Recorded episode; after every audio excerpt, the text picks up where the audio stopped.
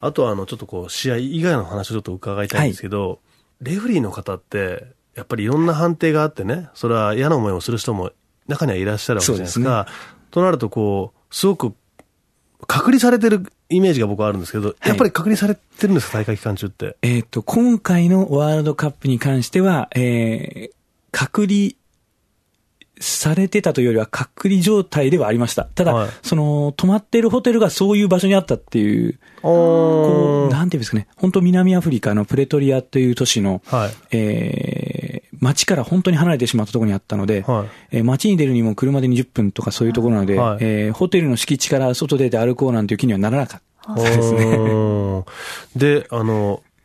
食事とかもう制限されたりしてるんですか、やっぱり。えっ、と、制限ではなくて、えー全世界からはい。レフェリーが集まってきますので、はいこう、いろんな国の、まあ、料理が出てる、パパスタですとか、はあと、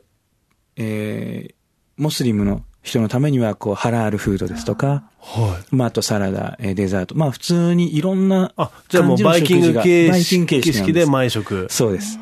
ただ、やはりメニューがバイキングなので、ほぼ同じになってしまう限られてきますよねので そういう面でいくと、食事は苦労しました。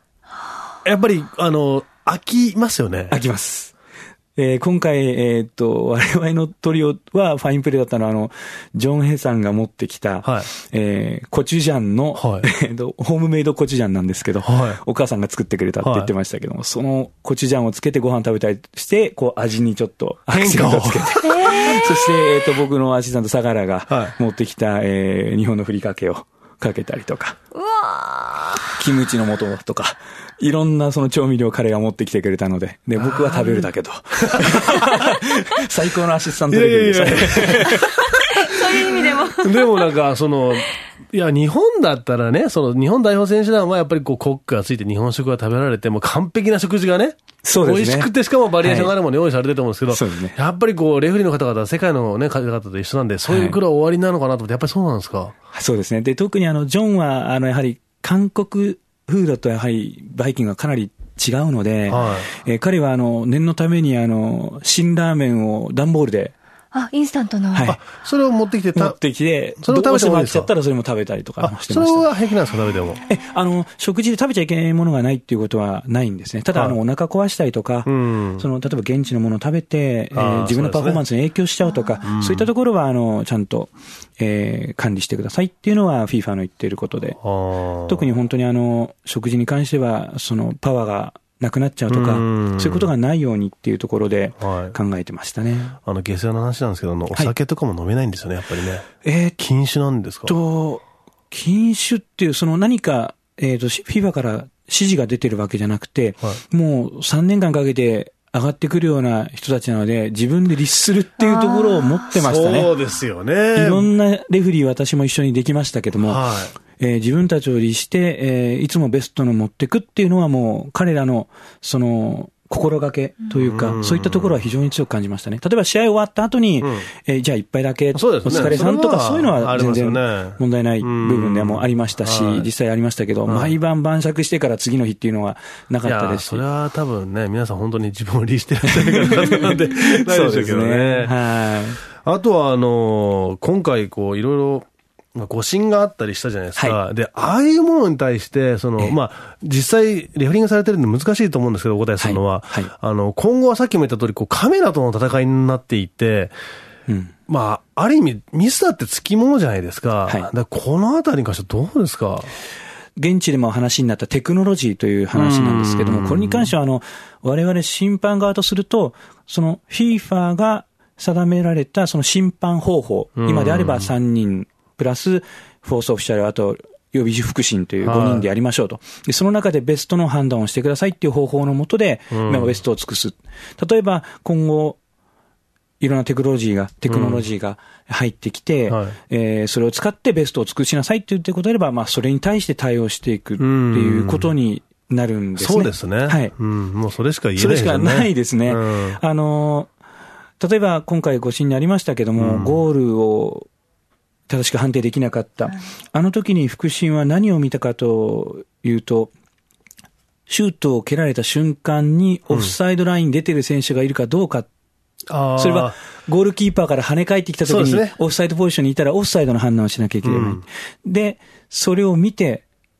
よし、オフサイドがなかったと。はい、で、目をボールの方にしたら、もう下からバウンドして上がってきたボールが見えたって。ああ、じゃあバウンドした瞬間見えてなかったんですね。そうなんですね。要は3つを一緒に見なきゃいけなかったんです。そうですね。ボールライン、そしてゴールに当たった、ゴールに跳ね返って下に当たったボールと。で、ねはい、それを、まあ、約16メーターぐらいの場所から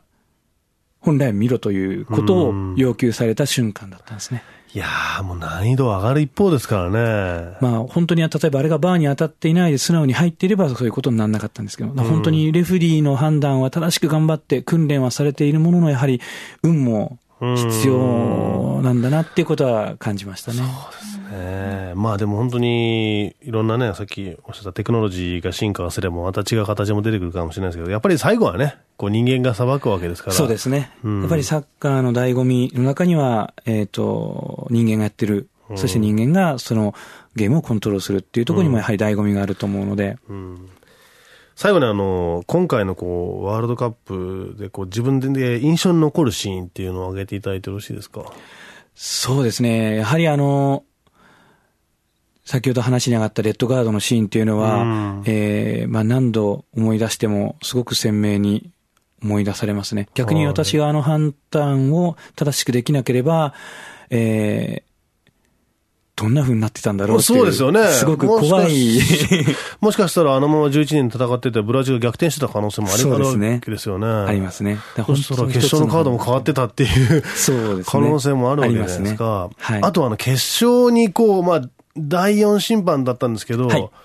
こう、ピッチに立ったっていうのは、どう、どうですか？そうです。あの、決勝の割り当てっていうのは、あの、皆さん、どのように思われているかわからないんですけども、審判は勝ち残りではないということですね、まず。要は、スペインとオランダからはレフェリーがいてもできないので、うん、ですから、えー、決勝やレフェリーが一番うまいという、一番上手だということではないということがまずここで言えるんですね。はい、ですから我々審判団からすれば誰かが担当しなければならない。うん、でその中で、えー、担当したらその試合をしっかりやるっていうところで、うん、で私はまあ決勝戦という形ではあったんですけど、うん、自分が今までやってきた試合が全部は決勝戦のつもりでやってきていたので、なるほど。もう本当普通に入って、で、私の役目はハワード・ウェブ主審の目になることなので、はい、で、彼が要求してきたこと、それから彼のためになることは自分で見たものはすぐ、えー、彼に伝えられるようにとか、うん、あとはゲームの、まあ、ピッチ上の本当大変なゲームだったので、はい、そのピッチに集中してもらえるようにベンチサイドのことは一切僕が責任を持ってやるよとか、うん、そういったところをこう、120分ですね、はい、延長までありましたから、はい、あの、実際、じっくりとやることができたという感じですね。でも、あの、すごくあの、お仕事なんであれですけど、あの、スペイン、オランダ戦をですね、120分間、あのピッチの真横で、見られたっていうのは羨ましいなっていう気持ちも。そうですね。あの両チームは、あの、私予選リーグと、まあ、あと決勝トーナメントで、両方とも担当していたので、はいでね、あの両チームに関しては非常に思い入れも深かったですし、うん、えー、特にスペインは、うん。あの、プレーもさることながら、本当に紳士なんですね。あ、例えばどういうところが？えー、例えばですね、えー、第4の審判員の仕事として、試合前、試合開始前70分ぐらい前にあの、うん、用具のチェックに、ロッカールームの中まで行くんです。あ、そうなんですか？そうなんです。はい、あの、FIFA の大会ロッカールームの中まで、えー、我々が、えっ、ー、と、お邪魔させていただいて、はい、それでチェックするんですけども、その時の、とてもフレンドリーで、えー、審判に対してのこう、接し方、はい、その中にもあのリスペクトがあって、えー、そういった中でいけば、本当にあのスペインの選手たちの真摯な振る舞い、そしてベンチワークにしても、試合中にしても、やっぱり選手は興奮して前に出ていっちゃうんですけどもね、はい、あの交代要員が前に出ていってしまうんですけども、うん、それをこう制止に行くと、レフリーごめんね、俺やっとくからっていうような形で、ベンチの中で自分たちのことを律するような感じだったり、素晴らしいチームでしたね。そのプレーだけでなくて、まあ、そういった中で、あこれが真の王者王者なんだなっていうのをこう肌で感じられましたね。なるほど。いやー、いい話を いいお話を聞かせていただきました。本当にあの、あとはあの、今後あの、J リーグがまたありますけど、はい、えー、J リーグ見に、あの、この番組でも J リーグ見に行こうキャンペーンみたいなのをやろうとしてるんですよ。はい。で、そういう方々が多分また西村さんだったりとか、そのいろんなレフェリーを目にすると思うんですけど、あの、こういうところを見てほしいっていうところ、もしアピールポイントがあれば、